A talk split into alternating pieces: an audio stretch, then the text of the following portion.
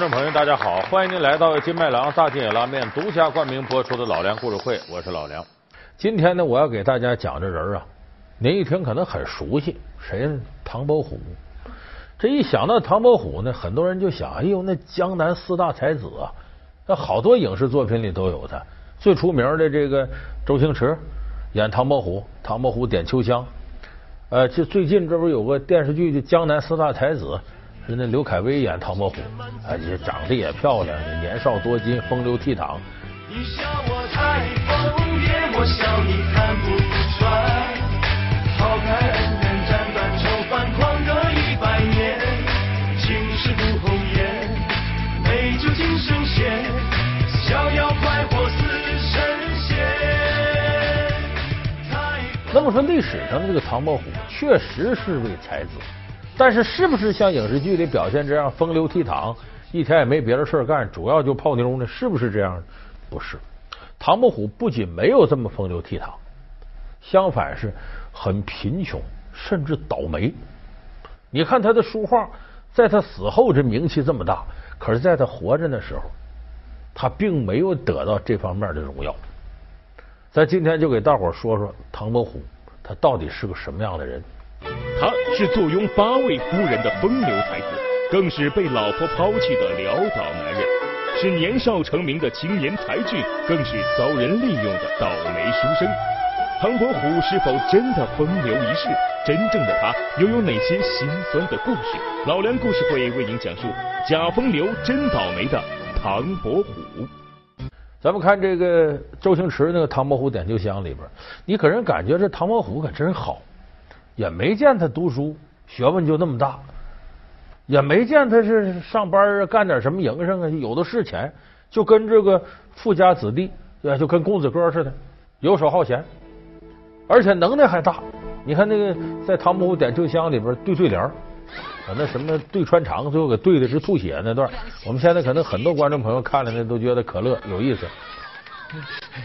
我上等威风，显现一身虎胆。你下流贱格，露出半个龟头。我堂堂参谋将军，会输给你个书童？你家坟头来种树，奴家澡盆杂配鱼，鱼飞过手入我肚，你老娘来亲下厨。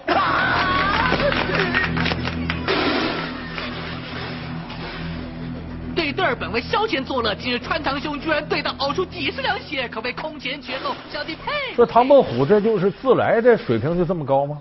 不是，唐伯虎呢，他的出身呢，不像是个影视剧里演的那样名门望族世家，不是，他出身可以说在当时社会看挺低。他爸爸是干嘛的？开个小酒馆谋生。那个时候开个酒馆，这也算是经商。过去士农商贾。这个经商的地位很低，不如种地的。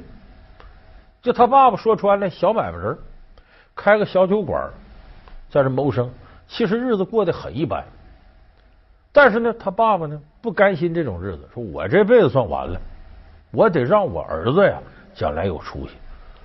怎么能有出息呢？万般皆下品，唯有读书高。我得让我儿子读书。所以这个唐伯虎一出生呢，他爸爸给唐伯虎起名。唐伯虎出生那年呢是虎年，就是寅年，就这么给唐伯虎起个名叫唐寅，子丑寅卯的寅。他字伯虎，这为什么起这么个字呢？寅虎寅虎，这寅和虎对上了。伯是什么意思呢？家里老大。过去家里头，比方说这个哥好几个的，按怎么排行？伯仲叔季。老大为伯，老二为仲，老三为叔，老四为季。这过去排行伯仲叔季。所以唐伯虎家里头老大，说一般老百姓那时候就有个名就行了，一般都没有字。姓唐名寅字伯虎，他爸爸给自个儿子还起个字，就说自己小满人家，这是少见的，意思是对这个孩子寄予很高期望，希望他将来呢能够啊读书高中，光耀门楣。这唐伯虎呢也不负众望，打小呢。跟着私塾先生一读书呢哎看几遍就能背下来。哎一提笔梅花篆字写的就很漂亮。十六岁那年就中了秀才而且是苏州的第一名。这一下子邻里都轰动了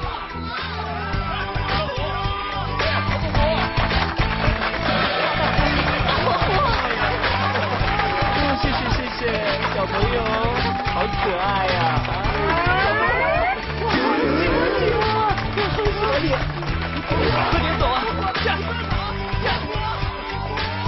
所以这邻里什么的，哎呀，这对这孩子看重的不得了。而那个时候呢，很多这个江南一带的文人墨客啊，也觉得这唐伯虎是个神童。你看后来跟唐伯虎交往很深的，有那么几个人，文征明啊、祝枝山呢。文征明他爸爸那时候就到唐伯虎家酒馆喝酒，哎，说这个孩子真聪颖，你看这个提笔写字、画着画真好。我给你介绍介绍，介绍谁呢？吴门画派的掌门人，也是创始人，叫沈周。这个人在中国书画界上名气很大。你呀，拜沈周为师，好好学画画吧。就那么，唐伯虎的绘画技艺是沈周教给他的。后来，唐伯虎成了名四家之一，名气是非常大的。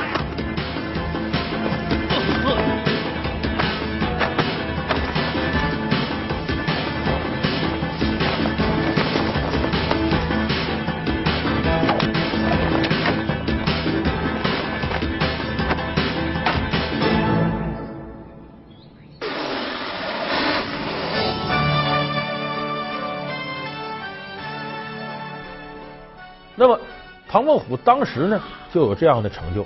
你就是人岁数小啊，要成就高，有时候自个儿受不了，那就驾云了，不知道自己吃几碗干饭了。唐伯虎当时啊，那名气就大了，那自己你就这么点岁数就神童，有什么什么的，说将来呀，此子必能高中状元呐，很多人都奉承他。哎，这唐伯虎就有点飘飘然了，而自己觉得我了不得了。可这个时候呢，命运给了他迎头一棒。家里接连出事母亲死了，父亲死了。那阵儿呢，他爸爸已经给他娶了个媳妇了。过去人十七八岁娶媳妇太多了，结果媳妇也死了，孩子还死了，他还有个妹妹，妹妹也死了。就那么三四年功夫，家里头这么些倒霉的事儿。本来唐伯虎应该这几年呢赴京赶考，去中更高的这个功名，但是由于这事儿就给耽误了。在二十几岁的时候。唐伯虎呢，决定进京赶考。到了北京呢，他认识了几个朋友，其中认识了一个江阴的富家子弟，叫徐经。这个人家里条件非常好，有钱。唐伯虎跟他一聊天呢，他说：“我就觉得我学问还凑合，你可比我厉害多了。”非常崇拜唐伯虎。俩人一商量，咱结为异姓兄弟吧，拜把子了。学习唐伯虎，哼哼哈嘿，读书要吃苦，哼哼哈嘿。徐经自贬。唐伯虎，你看，你是我偶像，在下正是唐伯虎。我终于见到活的唐伯虎了。不不不，啊，我就算有通天的本领，通天的本事，但也比不过唐兄的旷世奇才啊。呃，我决定这个甘居堂兄之后。不求闻达于状元，呃，中个八科。这个徐经本人的能耐呢，那肯定不如唐伯虎，但是他后代里出了个了不起的人物。咱们都知道，明朝时候有个大旅行家叫徐霞客，徐霞客的曾祖父就是太爷爷，就是徐经。那他家后边出了了不起的人物，那么跟这个徐经往来呢？徐经是有钱人家子弟，他就清楚这个道理，就你将来要想当官啊。你也得跟当官的往来，你不可能说你将来要当大官，你现在交往的朋友都做小买卖，都种地的，不可能。既然来到北京了，我家也有门路，我也有钱，咱就经常跟达官贵人走动走动。尤其是咱这眼看要考试了，咱考试有几个主考官，不定哪个是最后出题的，这我跟他们都认识。就这么的，这个徐经带着唐伯虎，经常在几个主考官家进进出出，出出进进。晚辈苏州举人唐寅，字伯虎，有幸面见程大人。你就是名震江南的唐伯虎啊！老夫早有耳闻。大人抬爱了，晚生不敢当。哦晚辈素闻大人钟情于丹青笔墨，这是晚辈所绘的四美图，还请大人养着。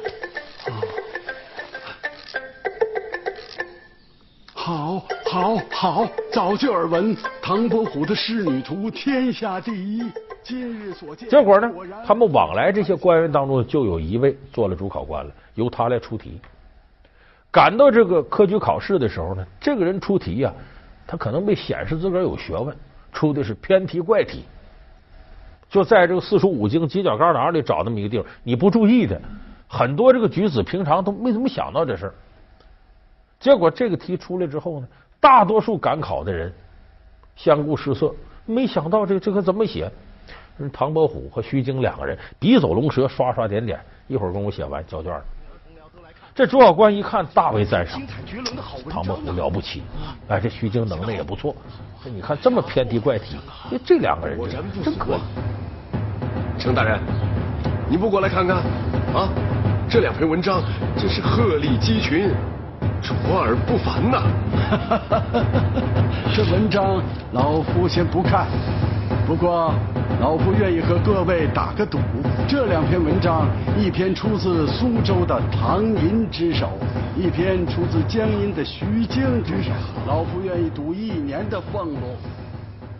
可是这个事儿，他周围那些考试人看不下去了，说这就怪了啊！唐伯虎是有两下不假呀，那徐经可一般呢，不比我们哥们学问大呀？怎么他这成绩还能这么好呢？不用问呢，平常这俩人总进出主考官家呀。没准就给人上礼了，送钱了。主考官把题透给他了呀，这个咱能看得下去吗？他们上去，咱下去，告。于是这些赶考举子联名签字告。这一告呢，惊动了上头。皇上说这几年这个科举考场这纪律就不好，就是说背后有一些乱七八糟事正好拿着事查查吧，就派了两个酷吏来查这事奉天承运，皇帝诏曰：经查，自有唐寅、徐经二人于京师会试中投机取巧，私会主考，行贿经营，套取试题，包险恶之心，借诡诈之术，窃得会试一二名次，现着刑部押入天牢。一经查实，严惩不贷。请此，带走。这酷吏有的时候是只要结果不问过程的。把把把相关人士都给我找来，徐经啊、唐伯虎啊，还有那主考官都叫来了，集中审查。也不招嘛？上大刑。结果这个徐经呢，经不住严刑拷打，就招了。怎么回事呢？他这个总在主考官家进进出出，他花高价钱呢，买通了主考官的书童。出题的时候说这题写完了，说这字儿不好看，完了扔废纸篓里接着写。这书童就把这纸捡起来了，他出题可能就这个。徐经得了这题了呢，隔三差五他问唐伯虎：“这事你怎么理解的？你觉得应该用什么典故来解释它呀？哎，这个起鼓破鼓，成鼓转鼓啊，这八鼓这你怎么破题？”唐伯虎就把该教的都教他了。他其实按照唐伯虎教给他的，他写这文章。等唐伯虎自个儿呢，人这人能耐大呀，临场思如泉涌。以前想的不用，我来新的抓上。就这么着，两个人成绩好。结果这一交代呢，这个审理案的人知道毛病都在徐经这儿，这等于是买通书童，那个考官是有过失的，罢免了。这个徐经罪无可恕，关起来了，抓起来。唐伯虎呢，倒霉，就这个事儿没他什么事儿，一审查也确实是他也没，他也没钱贿赂，可是因为这个问题，你牵连到这个作弊当中了。那对不起，有任何这方面污点的，你不能再考了。就是禁止你唐伯虎今后再参加科举考试。你琢磨琢磨，你要是唐伯虎，你这阵什么心情？一身的能耐，因为这么个事儿，交友不慎，窝窝囊囊的，这辈子不能再考了。你想这人得多倒霉？再加上家里人啊死了不少，心里本来就难受。这一来一路浑浑噩噩的回到家，就觉得天旋地转，甚至对这个平平常常这学问呢什么都没兴趣了，就开始放浪形骸，天天往窑子里混，到青楼跟妓女什么喝酒。说为什么现在很多人说唐伯虎风流才子？当年他确实有这么一段很长时间的荒唐日子，哎，就这个这种压力给他弄的，根本就不想正经的过日子了。这时候，唐伯虎穷困潦倒，没人要的烂菜叶子，你还收起来啊？什么烂菜叶子？回去洗洗，用白水冲一冲，加点盐，就又能吃了。哎，我还以为你拿回家养猪养羊呢。人活成你这个样子，还真不如个牲口啊！所以，唐伯虎这个经济上很是拮据，没钱，也仗着他这些文友画友啊。呃呃给介绍，说我这朋友啊确实画画画的好，您看好了您买一幅接济接济他。这唐伯虎当时啊不至于饿死，而且唐伯虎那时候卖画卖了不少什么画，你们各位绝想不到，春宫画，说白了就是黄色画作。他不是逛青楼吗？画了不少这画。唐伯虎现在他的春宫画都有很多人愿意出高价买，就画的很好，笔力笔触很细腻。当时他为什么画这个？迎合一些富商的低级趣味。本来他也不耻于这这画这玩意儿有什么意思？但是呢，有富商就点，我们就就好这个，我们就喜欢这个，你得画。所以唐伯虎的春宫流传后世，其实是他自己。自身际遇很悲惨的一个象征，所以唐伯虎呢，这时候呢就处于人生的消沉阶段。他是坐拥八位夫人的风流才子，更是被老婆抛弃的潦倒男人，是年少成名的青年才俊，更是遭人利用的倒霉书生。唐伯虎是否真的风流一世？真正的他又有哪些心酸的故事？老梁故事会为您讲述假风流真倒霉的唐伯虎。老梁故事会是由金麦郎大金野拉面独家冠名播出。转眼呢，人到中年了，唐伯虎琢磨，我也不能就这么在家待着呀啊！天天我这画画画，写写字卖点有一顿没一顿的。正这时候呢，他人生来了个机遇。什么机遇？明朝时候有一著名的一个政治事件，叫宁王叛乱。这个宁王呢，祖上呢曾经参与过靖难之变。哎，也是造反干嘛的？虽然是皇室宗亲，最后呢，这个皇上对他不放心，就把他这一家一族都放到江西南昌，你就别进京城了。这个宁王就是世代的这个号宁王，到了这辈儿呢，这个宁王名字叫朱宸濠，也在江西南昌这待着。这宁王说起来也不是外人，你们看《唐伯虎点秋香》，我要发飙啊！就那位就宁王，这个宁王朱宸濠呢？是当时明朝皇上的皇叔叔叔，而这时候明朝皇上的小孩也不理朝纲，什么挺差的。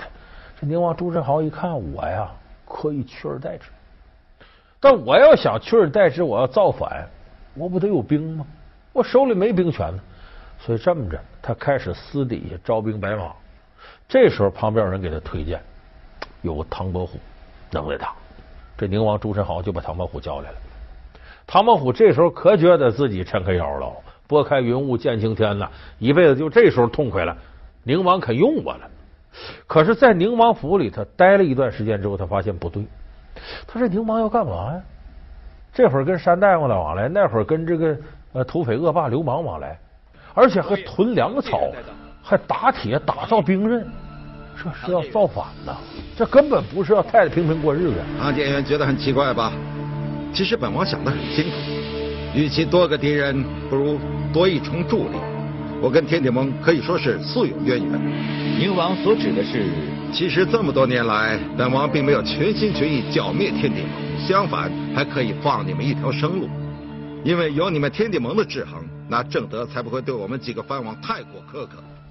所以这个时候，唐伯虎很聪明，发现形势不对，他要造反，这是掉脑袋的罪过。而且唐伯虎判断，他这个实力造反不行，跟明朝官兵根本打不了。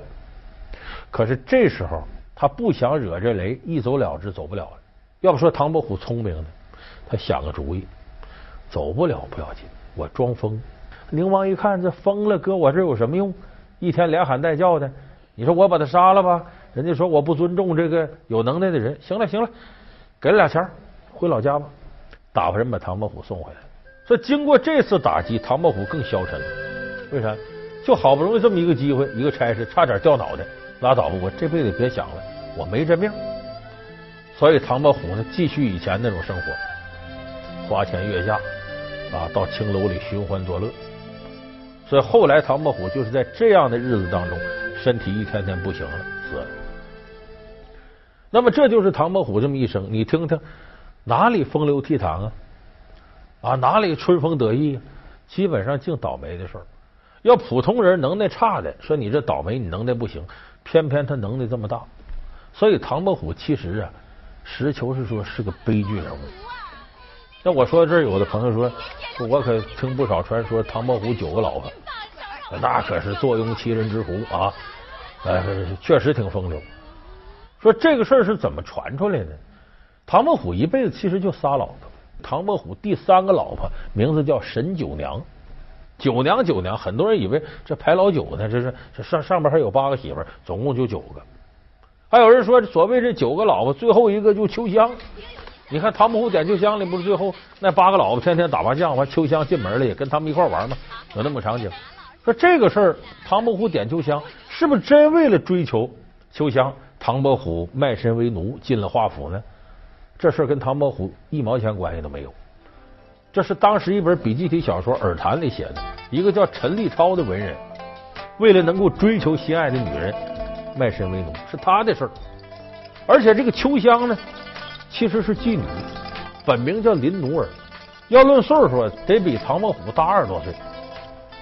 你包括说卖身到华府伺候那华太师。这个华太师在历史上真实年龄比唐伯虎小二十七岁，就是这些人不可能揉到一块儿的。那个说为什么把他们捏到一块儿了呢？其实是大家个美好想象，就唐伯虎这么大能耐，你说遭遇这么悲惨，这么大能耐人是不是得干点咱一般老百姓干不了的事呢？就往他身上搁点传奇故事，所以这才把秋香啊、华太师啊、呃这个卖身为奴这些事儿一股脑搁到唐伯虎身上。这是为了圆老百姓一个江南四大才子之梦，哎，就看唐伯虎能耐这么大，你得让他风流倜傥啊，这才符合他在我们心目当中的位置。所以说，其实唐伯虎他这一生是我刚才说这种悲惨而又倒霉，根本不是风流倜傥。所以你回过头再看唐伯虎写的诗，你就理解了他为什么能写出这样诗。如果唐伯虎他如果真是一生风流倜傥、寻花问柳、吃喝玩乐。他也不可能写出他那些传世诗篇。有一首诗是最能代表唐伯虎后来的这种虚无式的心境，那就是在《唐伯虎点秋香》里边那首有名的诗。那诗是怎么说的呢？大家听的这诗写的很有意思。别人笑我太疯癫，我笑别人看不穿。不见武陵豪杰墓，无花无酒锄作田。他身手一流，被誉为李连杰的接班人。他是内地最有潜力的武打明星，然而从影多年却始终不温不火。戏红人不红的背后究竟有何原因？老梁故事会打不红的冷面小生吴京。好，感谢您收看这期老梁故事会。老梁故事会是由金麦郎大金野拉面独家冠名播出。我们下期节目再见。